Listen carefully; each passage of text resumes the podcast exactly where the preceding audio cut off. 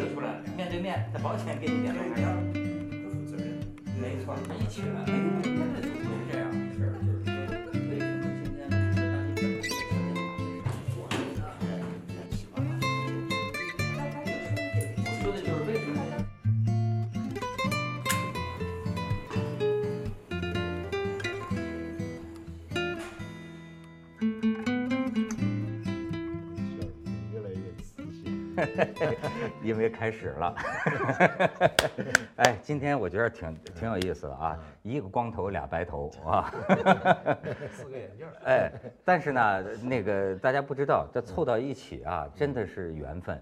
因为呢，这个索拉老师，索拉老师，我真是很太感动了。就是这，丹青老师一来，您就发烧了。我天索拉老师现在是发着高烧的状态，呃所以呃，我觉得你今天可以在这儿笑而不语啊，但别大笑啊。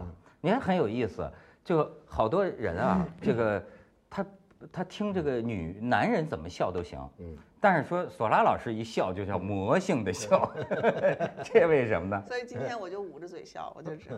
哎哎哎，当然这个你们两位都是画家，哎，为什么咱们今天那个凑到一块儿呢？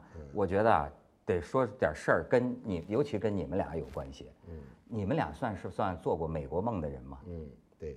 你觉得就美国待过吗，在那儿，嗯，当年八十年代，哎，我一直不明白一个问题：当年八十年代的时候，你们在这个国内那么那么火，那么出名，嗯，但为什么纷纷的，包括阿成老师，甚至是王朔也到美国住过一阵儿，为什么你们大约同时都往美国跑？哎，这个是中国早前三十年是往苏联跑，虽然没没没多少人能去，嗯，就改革开放以后就往美国跑，这我也不知道怎么会变成这样。你呢？当时是想什么？我当时很简单，就是去看原作，非常简单。看原作旅游去看不就完了？然后他说那会儿哪有旅游啊？民航这是业都还很很少有飞机开到美国去，那一周就就一班那个时候，就去留学潮嘛。嗯哎呦，那索拉呢？我其实不是，我是第一次去美国是访问去的，我那是第一次出国，然后去美国就访问，然后呢我就不能再去美国了，因为你去了访问那一次，他就不让你两年之内不能再进美国，所以我出国是第一次去的英国，然后到了英国好多年之后，我才又去美国，所以我先去了英国，然后再去的美国。哎，你说我现在对这个美国的印象啊，当然我都是旅游去两次，但是我现在慢慢觉得，因为这个大选，我好像开始意识到这个事情。你看前一阵儿我们节目啊来了一个那个教授，就是叫饶毅的，好家伙，在我们节目那儿都炸了，主要是因为这个他这个饶毅啊讲话。特别那种就是那个就是绝对正确是吧？哎，一开始这么说话的人，好多人都骂他。可是就随着我当主持，我也觉得得抑制一下他，他简直就就就疯魔了一样。就是说，你们他妈选特朗普，你们这帮傻子，你们完全都弄不明白，他一个要赶走华人的一个人，华人还在这么为他高兴。这批人蠢，因为你支持共和党是没有问题的，你不能支持一个反对你的种族主义者。我认为这是这批华人的问题。我是觉得，比如说，这是不是美国有点衰了？我现在觉得，你比如说我们在网上一问这个问题啊，过去就很多人就是说，我的孩子是该留学英国。哎，索兰，你也在英国待过，在美国待过，就好像就是说，孩子应该让他留学英国呢，还是留学美国呢？就一直到现在，就说是好像说，呃，美国现在还是中国移民呐，就存量最大的。对。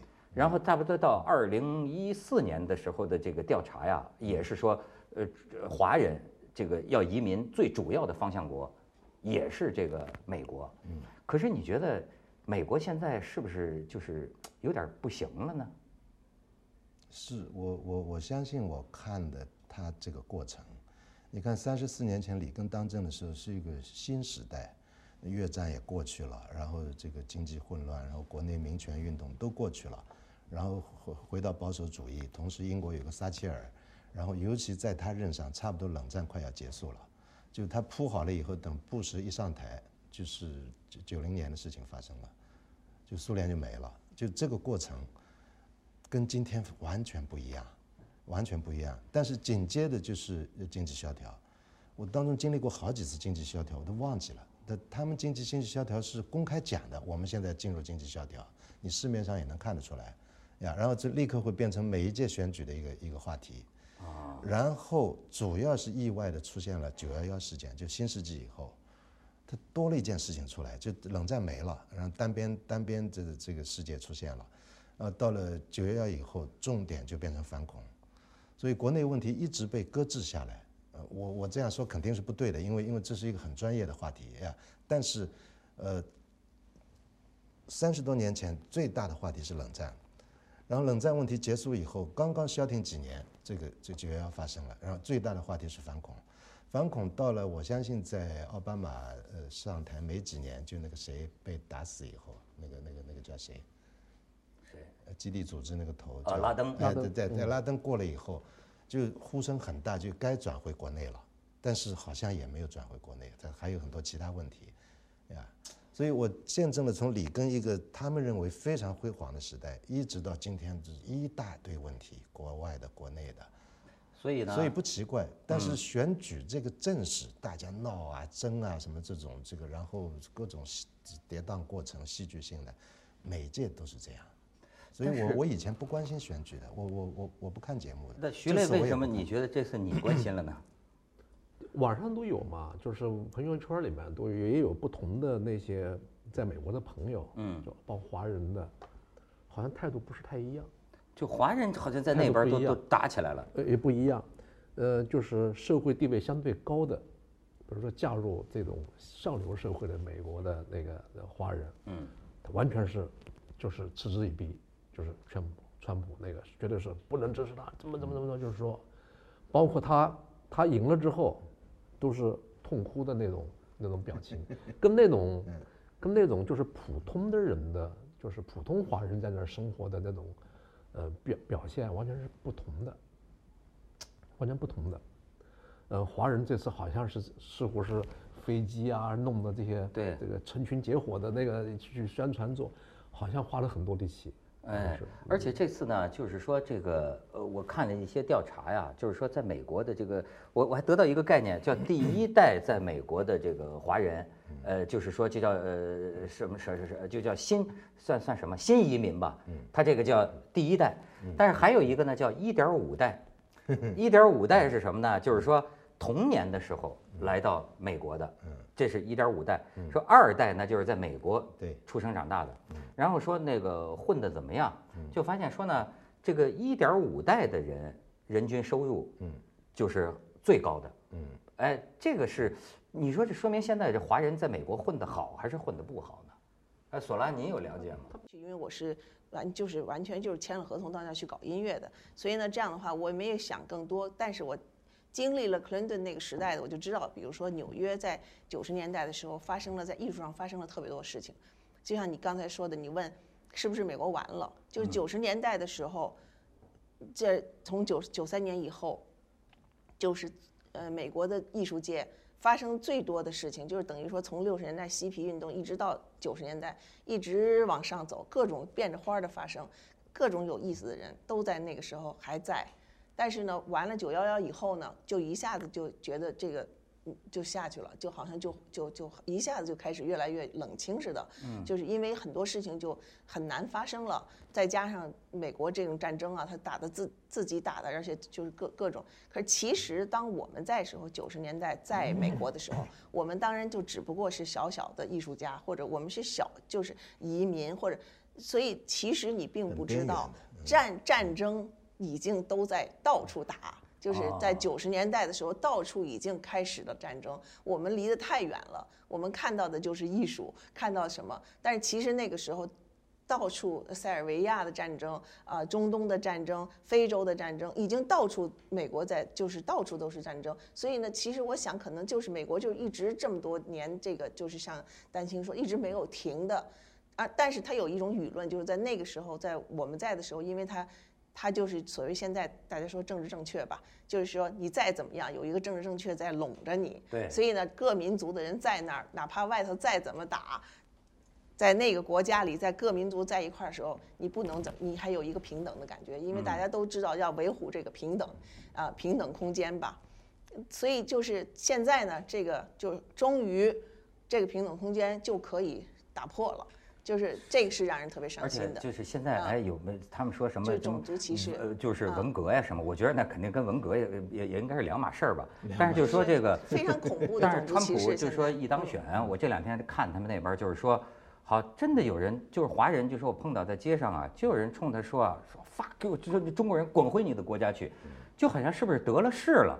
然后呢，好多人呐，真你知道吗？现在好多人真跑到墨西哥边境盖墙去了，就是特朗普还没拨钱盖墙呢，现在好多美国人说我自己捐五百万美元，我盖墙，就是要把把他拦住。所以我的意思是说啊，我咱们老有一种对这个头号强国的这种想象。就是，我就说可以聊一个话题，就是叫中国人的美国梦碎了吗？嗯，就是因为对我来说，就是你们那个时候去美国的时候，我们就看着你们呢，你们都是国内的大明星，哗，一个个就去去美国，而且那个时候你记得吗？姜文那个他们拍的那个电视连续剧《北京人在纽约》，那都是我的想象。我小时候想象，千万里我追寻着你。千万里我追寻着你。可是你却并不在意，你不像是在我梦里，在梦里你是我的唯一。纽约既是天堂，又是他妈地狱啊！就是，我操，这我我是一直有这个想象。这神话，神话。我给你看个电影片段。就是有一个电影，其实讲的就是新东方的那个那个俞呃俞俞敏洪他们那个事儿。但是呢，你可以在这个当时的这个英语课堂上，你就看到当时不同中国人呢对美国的这种想象。你你可以看一段。美国的种族歧视永远不会消除。如果一个白人看见三个黑人男子同时进入电梯，他会在电梯门关闭的前一瞬间逃出电梯。在白人看来。黑人永远是懒惰、无知、野蛮的种族。那么美国的华人呢？总该是聪明、勤快吧？但是他们说，华人破坏了当地居民的工作机会。另外，老师，您去过美国吗？您是从书本里看来的美国吧？对啊，老师，实践才是检验真理的唯一标准。你们两个是所谓的 American Dream，就是在梦想面前。人人机会均等，全世界只有美国能做到这人，你毕竟，too young, too naive。老师，我一定会去美国的。I find out for myself。一个一个电影片段，哎，你你你看了这个有什么感觉？两边都不太对，我我我觉得。怎么叫两边？就美国神话是对中国一定是有的，因为这改革开放以后这个。全中国人忽然多了一个想象，就美国，然后这个神话实际上从二战前后就开始了，呃，二战时候他们曾经曾经帮助中国，就就就打败日本人，就就接管过一部分，这这一段时间，所以从上一代人续到我们这一代，这美国想象一直在的，只是改革开放我们可以去了，然后短短三十年，忽然就中国人在美国已经很多很多了，所以出现你说的一代半和一代这个问题，嗯，但是回到前面那个说法就是。呃，并这跟一代半和一代不太有关系，是关乎每一代人正好赶上美国的国情在哪一个阶段。如果赶上经济好，就就就就他就他就有好工作，好好好前途；赶上不好，没了。孩子赶上你在哪个州？哎，那哪个州？就种种原因，哎。说华人最主要的就是纽约州和加州。不光是华人，所有移民都这样。哎，我们总会关注我们自己的群体，其实所有移民都在同一个情况当中，什么呢？很简单，呃，前年我弟弟生了个儿子，然后我到这个医院去等着生出来，那就跟旁边的这聊天，一个意大利老移民，他他他孩子他自己就是就是一代半，他是年轻时候到美国的，他的孩子就是就是就是第二代，然后他第二代都已经生孩子了，他很忧虑的跟我说，他说像我们这一代人的薪资和工作机会到这一代再也不可能有了。啊，然后他就跟我说了很多理由为什么，但这不是我第一次听到，啊，所以还有再说另外一个问题，就是你说种族歧视，都现现在，你说这帮中国人滚回去，就对移民的种种，就是从川普那个言论里这透露那个讯息，从我去就开始了已经，就是先到的移民都会跟美国人一起希望解决后来的移民和非法的移民，从来就这样。哎，从来就这样，所以我们对美国的议论，其实因为这些年有网络了，然后中国人在那儿越来越多了，所以好像是个新问题，全是老问题，早就有了。但是呢，你你你觉得啊，有没有国运这回事儿？有啊，当然有。对，因为我呢，就是哎，我多崇洋媚外啊，对吧？就是 我我，但是我最近慢慢感觉，前些年我还听着就是海外华人，海外华人最爱国，就中国强大了。明显你们明眼看着你们就颓了，这个我还没有什么感觉。我记得你看我第一次去美国，我说哎呦，我说怎么同样牌子的这个酒店，这美国这么破呀？就是中国是吧？你比如现在中国的这个同样品牌的这个酒店是新的，对吧？然后呢，我去到美国旅游啊，这坐着那个开着车子跑啊，我说这是一荒野国家呀，这简直就是除了纽约几个大城市路上。都是这种破铁皮房子，那大大幅的这种荒凉感。老工业国家，老公路、老机场、老火车站，咱们现在去中国全是新机场。中国是后发国家，就二次现代化以后，中国才才才才起来。后发国家全都比老帝国要新。哎，但是呢，还有你比如说，我知道这个川普这个大选结果的时候，我在这个欧洲啊，哎，我这次去啊。我就最近一，比如说先去我先去巴黎，我就觉着巴黎怎么跟我十年前去那巴黎不太一样了，有点像北京火车站了，你知道吗？就是甚至就有这么一个，一看就是那个移民。主要不是西方变了，是中国中国变了。主要是中国变了，你这么中国牛逼了！你现在到处机场，光比机场，你像中国全是崭新的机场。没错，哎，这次就在德，在那个柏林那个机场，我飞回来啊，我还说，就说这去了这个机场，过了那个安检，就是进去之后，在那个免税店嘛，说买点东西什么的，一进去之后，就是登机口。连个免税店都没有，只有个小卖铺。我说这是柏林。然后你说我在伦敦呢，在哪儿就看。我跟你说，就说这个酒吧夜店是吧？因为当地朋友带我们去玩儿，去了之后我说这是怀柔的夜总会吗？你明白？哎，他们说现在全世界最好玩的夜店是哪儿？北京啊。说世界一流的就是那个那个灯光画店。唯一的区别就是 里边那个人的区别，恐怕就是 就是。我觉得柏林那机场特别好，它那个老机场嘛，就一下一下飞机就进城了，就特别方便。哎，也是。而且你是不是你就觉得你对你进去特快，也不用老开着，像咱们现在还坐着车坐着火车又再进去，啊，这这这那柏林那机场我觉得特别好，就是是不是你等于一进去就进国门了，就进去了。就没有人那么多的复杂，就是等于我最近两次去这个欧美啊，我就说我这个崇洋媚外的人，都现在开始慢慢感觉到，因为我再早以前我以为这就是人欧洲特色，人家多有文化，人不像咱们玩这个土豪的这一套哈。可是有些地方的那种破旧，包括是这个服务业，你比如过去咱觉得中国这服务业不行嘛，对吧？那肯定欧美行。可是我现在发现，你比如你在北京确实是堵车，有很多的不方便。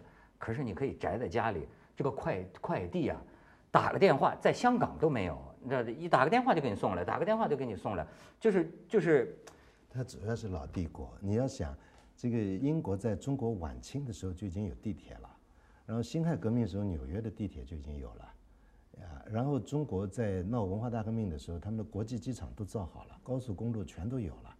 可你算算这什么时间？七十年代离现在有四五十年了已经。呀，那当然又又旧又破又老，啊，那中国就这三十年起来，主要是这二十又破又年起来。老吧，但是嗯这种又旧又老又破又老，其实给人一种有一种安全感。就刚才咱们跳过去说，你比如说你说现在年轻人咱们什么都有，好像什么都有，但为什么咱们在这儿的年轻人安全感其实不如那边的年轻人有安全感？就是因为那种又旧又破又老，它有一种系统，它有一种生活方式，它有一种长期延续的生活方式，让你觉得就是有一我种不太。敢附和他这个话题。为什么？民族主义啊，咱们喜欢听到咱们好啊。我没有说哎民族，从我说的是嗯国外的那个又我当然觉得柏林。机场、荷兰机场、我觉得这个比利时机场都柏林机场非常非常好很人性的机啊场。对呀但是我现在不太敢说这些。为什么？着骂。咱们只能是新旧的对比。要论新你，为中国怎是最新怎么就。不敢说那个柏林机场好呢？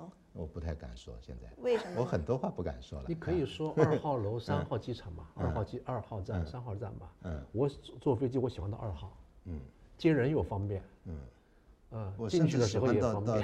更直，我喜欢到一号机场。嗯，呀，就最早的改革开放以后第一个机场，那哎是我最喜欢的机场。我我我叫所有给我订票的人说不要订订三号航站。但是你说这就是一种啊，你对什么觉得是叫好，其实是有个价值观在这儿这。是争论不完的。可是你的这个价值观呢？嗯你比如说，我有一次去呃温哥华，嗯。我就发现加拿大的人，其实他很有意思，嗯。就是就是温哥华这个这小孩儿，这这嗯。个父母就说啊，这个孩子就是第二代的，出生在这儿的，说出生之后一回到上海，嗯。哇，觉得中国才是繁荣的，的好，我们去跟人家说，我说欧洲小镇。都不盖高楼哎，都是一个个的这小旧房子，旧旧的，这多有味道。但是在孩子们的眼里啊，上海五光十色呀，是他真觉得我的祖国比我这儿强大多了。他确实有这种感觉啊。对对对，不是中国变化太快了，非常快。仅仅三十年前，就是所有我在纽约认识的台湾朋友、香港朋友都非常想到大陆看，来了以后都说受不了，这机场一片昏暗，然后洗澡也没热水，种种这些，我们当时都没有想到，就中国满街会停满停满小汽车，然后堵车，完全想不到的。二十年前根本想不到。你看，我跟我跟你举个例子，我我我，而且我我我，当然我过去说，我说这东西吧，就是硬件儿，嗯，咱们都比他们强了。现在，嗯软件儿，你比如说，同样是个酒吧，这酒吧讲装修，比北京的差远了。嗯。可是呢，唯一不同的就是里头的人，嗯。以及呢，酒吧里放的音乐是西方的，我刚才说的就是是吧？这细节，这个这个热这个精神 不是是说音乐是西方的细节，啊，这细节。就是细节。哎嗯，但是呢，我现在又觉得，就是说中国这种，比如说这种服务啊，包包括也慢慢的你会感觉到，过去中国是效率低的代名词，可是我现在觉得中国效率啊病态的高，而且这种高啊，让我觉得他们有点儿瘆得慌。你知道我昨天，我平常在北京就是叫那个外卖，啊，那叫那个餐呐、送餐嘛，送餐你知道有那个催催的嘛，因为他没到嘛，我就我就我就点了一下这个催餐，嗯。结果那送餐那个小哥到门口拿拿来把这个给我给给我一个劲儿给我道歉，说对不起啊，今天这个堵车，我就是晚了，我拼命赶了，我拼命赶了。我说好好没事没事，你走吧。我说对不起啊，我说。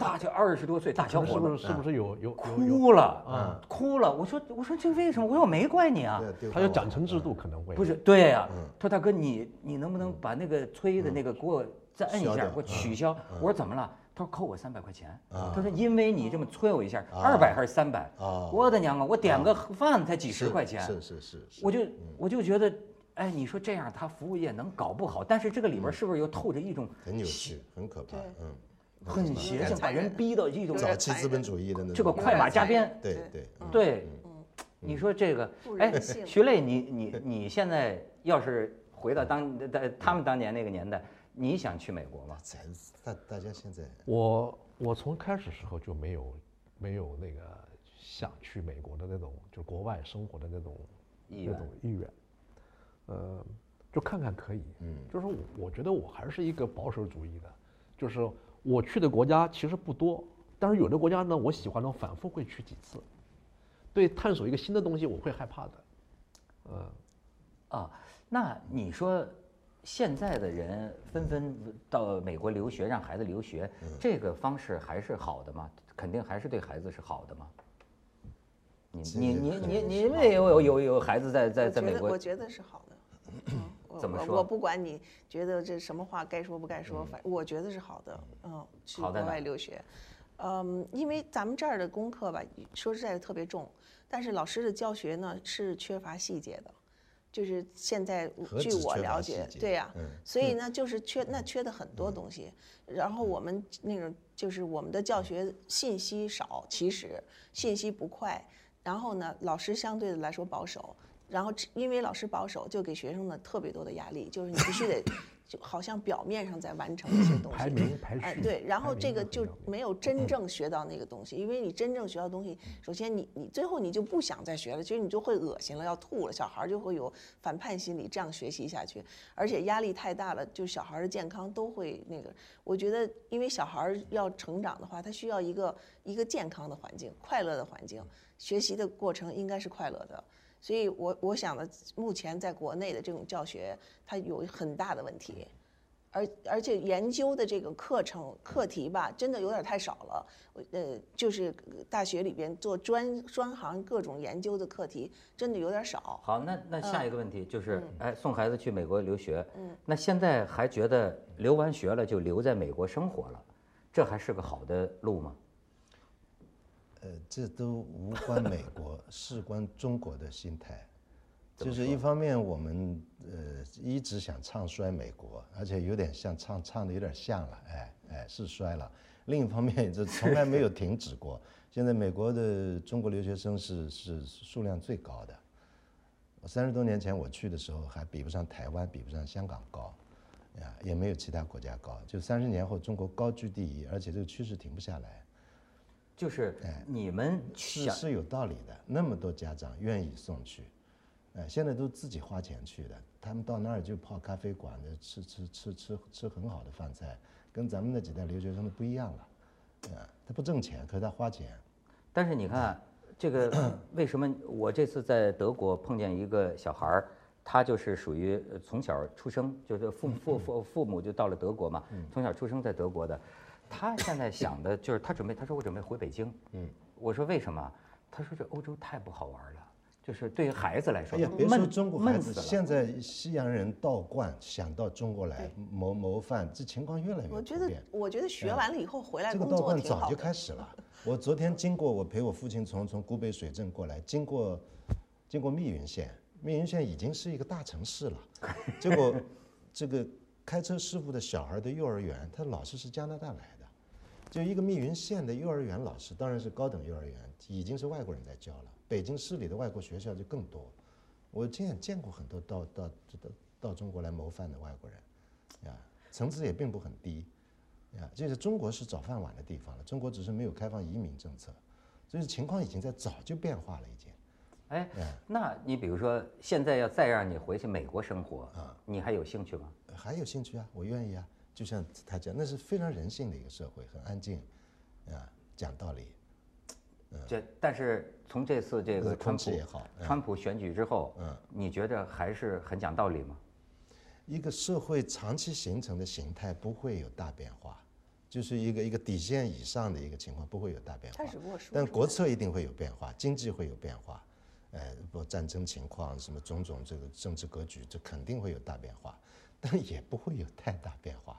每一任政府都在许诺说我上台怎么样怎么样，但变化都不是很大，还有更大的力量在让美国变化，无论是他唱衰也好，怎么也好，从从这复我就现在就我不懂哎啊，这我就刚才讲这国运呐，嗯你你你们这感觉会不会这从这儿就慢慢这美国呀嗯就收缩了，就我们过好自己日子得了，嗯我们也别那么样道德了，还管人家别人家的事儿，然后慢慢的我们的经济他早就收缩了，就是中国的经济眼瞅着就是要嗯就是要这个最大经济体就就就就要越过它了嘛，嗯超英赶美，至少在这个 GDP 的这这儿说，应该用不着超了。是啊，这嗯这个这是这这是意味着什么呢？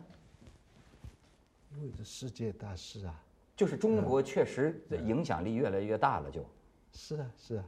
是吧？呀，就就其实不是美国梦怎么样，而是中国梦慢慢在在在在实现，呀，至少强国梦，然后就在世界上有地位，这实现了，那初步实现了已经。那你说美国梦是什么呢？美国梦就是其实是一个有点过时的东西，就是所有呃一文不名的人，也没有来历的人，到了美国会能够过上好日子、有尊严的日子。这个梦今天其实还是真的，但是川普讲的就是没有别的野心不是，川普讲的不就是说这事儿不灵了吗？对他已经让太多人实现了美国梦，贫富让实加大了现以后，这就是个上公共汽车的理论，大家都想挤上去，但挤上去的人最好下面人不要上来了，这从来如此，呀，这美国只是最大的一个一个一个空间，就已经容纳了太多人，早就说要驱逐移民了，这里里根时代就驱逐了，就开始。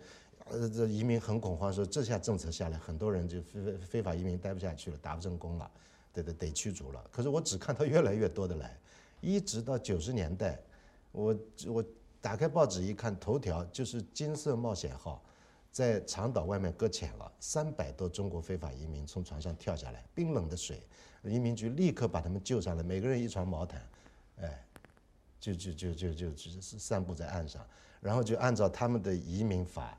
很人道，同时很严格，哎，就分，只要你有亲戚打电话就把你领走，你要没有亲戚，先先关起来，关起来又可以打牌，可以画画，可以可以干任何打乒乓什么这些要玩，然后就等移民局的处理，永远是这样，就任何非法的犯罪的行为，他们立刻进入法律程序，其实是一很多人出来会画画，会叠什么小东西什么这些，哎，当然也愿意回去，这这熬在里面不好。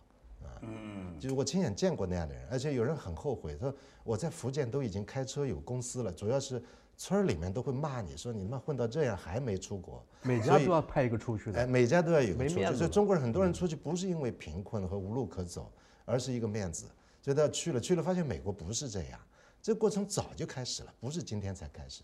你你怎么说，徐磊？嗯，我我有一个朋友去美国去，然后呢，看他一些老的朋友，这老朋友有的甚至是过去的政府机构啊，已经做了处长啊什么出去的。因为过去中国和美国的这个生活水平各方面的水平差的蛮多的，现在慢慢中国就是起来了嘛，就是相互差距没这么大。所以我说你最大的感受是什么？他说最大的感受其实就是最失落的是这帮过去到美国去的那些人。因为他完全是没想到中国会发展成这个样子，他原来比他差的那些人，或者是差不多的人，都已经做了很高的职位，或者是做了很很大的老板，他们完全在美国没有实现他的美国梦，他们最失落的是这样的一种一种，但是回来之后呢，已经没有他们的这个机会了，对对，年纪各方面也没他机会了，所以他们的心态特别就是，就哎没想到这种差异性，没错，就是说全平了。当年的这个同学原地没动，对吧？我到美国奋斗二十年，他们 他们当时当时放弃了很多东西了，对。就是他的已有的社会地位、已有的这些背景都放弃了。所以你中国人到那洗盘子美国梦，你是想在美国成功，嗯，对吗？嗯。这个过程，呃，台湾开始的更早。我八十年代见到不少台湾来的人唉声叹气，说我大学同班同学现在在台湾什么什么公司老板，这年薪是多少，收入是多少？因为台湾当时还在这戒严时期，那大家都不安全的，都都想出来，就能到美国的也是佼佼者。但很快他发现他只能开个餐馆，甚至还还还还不行。但是他的同学已经已经发了，他的的台湾经济起飞嘛，后来。所以这个过程，大陆只是晚一步，晚十年到二十年，而且规模更大。你看，这是我最好玩的记忆，就是三十年前我出国前，是只要来一个华侨或者是从外面来的，全都晚上聚一块儿，你说说外面情况怎么样？我说！现在我每年回去，主要任务就一桌桌饭吃过去，所有人都说，你说大陆现在怎么样？北京怎么样？哎，你说他们现在就是在外边的华人，呃，还瞧不上呃祖国吗？没有，没有，没有了不，还有一个非常重要，网络非常非常重要。我在国外如果被人认出来，十个有十个说我在《锵锵三人行》上看到过你。对对对对，这《锵锵三人行》自从联网可以华侨看到，你都不知道你在外面有多少呃观众，哎。不管他什么政治立场，这是是，所有人都知道你，呃这这这知道你这个节目。就对海外哎很多人，哎我在海外比较火，但是就是你你说的刚才有一点，我也觉得挺有意思，就是说，你看中国哈，就是像我刚才说的，一切让我感觉到好像要比他们强了。就方方面面，但是这个啊，你又总会感觉到有些啊，特让你觉得特别凄厉的一些个东西。就比如说，我看见那个送外卖小哥哭，然后那天我就看见，就是说，你说这个讲道理，比如说你说这个在美国不管怎么说他讲道理，那你看中国很多时候是不讲道理发展起来的。比如说最近你知道有个叫什么贾静龙的吗？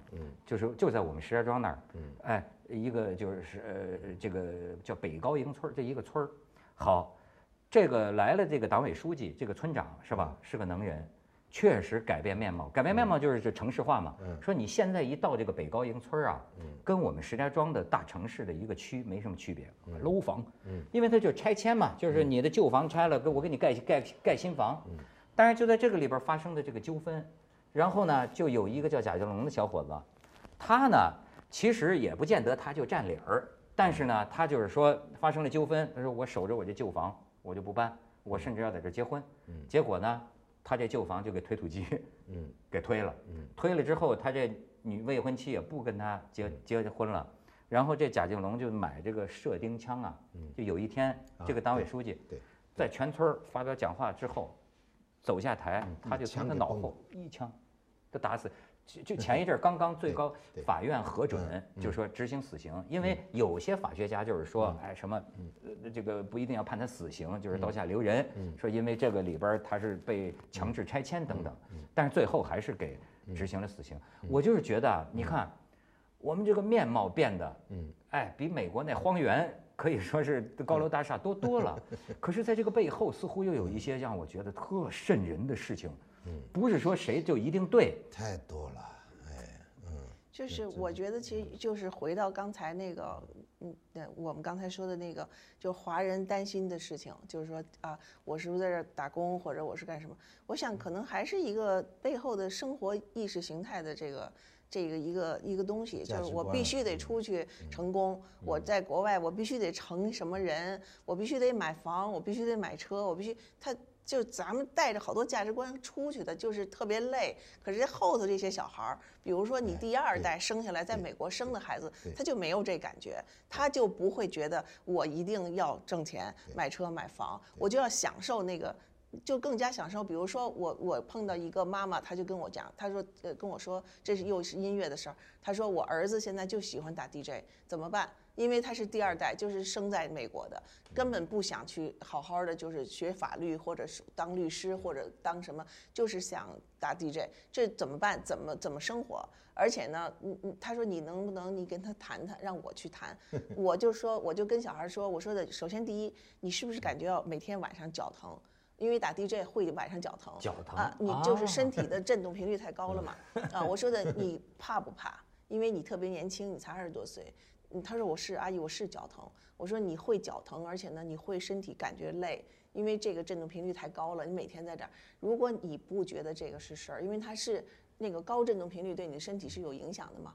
你如果觉得没事儿，他说我没事儿，我享受。我觉得我每我是脚疼，然后呢，脚疼那穴位嘛，就是他说的那个，但是我享受，我不这样活，我觉得没法活。我说那你就去做，就是这一件事，我告诉你是个关键，就是你的身体，你只要不怕，你就去做。他就现在这孩子就是一个很成功的 DJ，在美国，就是他就到处在俱乐部里打 DJ，这就是第二代的中国的小孩的移民，哦他们有他们自己的概念很多对家庭都有这对，老年人就会老嗯在谈这个，哎呦，咱们是不是这么挣钱，跟国内这么比，咱们这么挣钱，跟国内就给自己特别多压力。可是现在小孩他不这么想，就第二代已经不这么想了。说实在的，中国现在小孩也就，我希望啊，我们的这个现在的这些孩子也是能够这么长大就好了，就想做什么做什么，特别放松。那你说，呃，比如说我们这次在网网上什么收集问题啊，呃还有人问这个陈老师一个问题呢，就就是说说，哎，我想问问这个丹青老师，就是说你，呃，这个前些年啊，一直说这个美国好啊，说中国的教育制度也有问题，孩子被扼杀等等等等。他说，但是你看现在出去留学的都回来了，对吧？这全世界都看着我们这个中国呢，美国美帝国主义，你瞧现在都闹成这这特朗普美帝国主义的感觉都该打内战了，对吧？你现在还怎么说呢？我投降，嗯，我我我现在明白了是哦，嗯闹了半天是这样的。我刚才所以所以他说我不敢说，我不敢说，我一直你不明白为什么，我明白了。我不。争这些问题，我不想争啊啊嗯。那去去英国上学，嗯。现在的目目前去投降，嗯，这是意味着你无话可说了。我不想争这个问题。如果你非要争，我投降。OK，你如果这样，我一贯就是你如果你认为是这样，OK，就你认为这样，就像你应该让我认为我我我我我的观点呀，我觉得是这样，我就说出来，然后你觉得不是，你也说出来。那么我问您这么一个问题，假呃，假如说现在你的呃孩子啊，就是现在到了要决定是否出国留学的时候，你在现在的这个历史阶段、历史关头，你还一样让他去美国上学，甚至是定居在美国吗？会，我想会啊，不，他定居不定居是他的事情，是他的选择。但是我相信我会跟三十年前没有两样，就是 OK，你你你想出去就出去。我鼓励现在的孩子能出去就出去，但我不鼓励他们留下来，也用不着鼓励他们会回来。那中国现在好起来了，跟我们那会儿不一样了。现在就至少物质生活。现在看这种建设啊，就是国际化的建设是一个基本项了。我觉是个基本项。对，而且我觉得其实跟过去不一样。这么想吧，我们把事情想得更简单一点儿。你生在一个河南的小孩儿，他肯定妈妈希望他来北京上学。河南还是荷兰？河南，河南 在河南的孩子他想来北京上学，因为我这现在，比如说在一个小县城，在陕西、陕北特别的农村，他就想去延安上学，就是他觉得他去大地方了。那生在延安的人想去广州上学，跟就是其实大每一个家长都希望那孩子去更大的一个地方，其实就是说啊，这么简单。我觉得不用去逼着那家长非得把孩子送到国外或者送哪儿去，就是小孩儿就是离开你的身边去上学，肯定是在比在你身边要好一点，因为他有一个独立的，就是他一个独立的生长的一个环境，他自己去处理他自己生长的环境。其实你可以去英国上学，如果英国太贵了，去苏格兰上学，苏格兰便宜。而我看到过从苏兰苏格兰回来的孩子特别有教养，特别好，就是其实他主要出去了。他就到了另外一个集体，到另外一个集体，然后另外一种语言的感觉。刚才不是说到语言的那种语言的感觉，他就有对自己有一个对照。所以小孩回来的话，再回来的时候，他真的是变成一个孩子，就是特有教养。我听明白了。我想是这么一个回事。就是说啊，咱们这个经济啊，不管多发达，大楼不管这个多漂亮哈，但是这个人的教养。好像还是得到外边长长见识。你早就明白了，投降投降了。好，到点儿。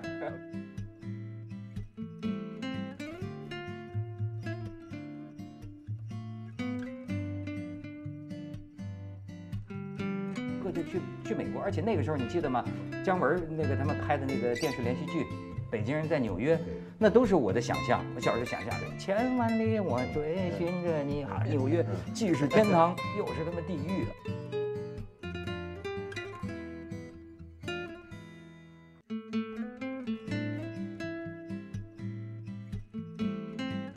三十多年前，最大的话题是冷战，然后冷战问题结束以后，刚刚消停几年，这个就就要发生了。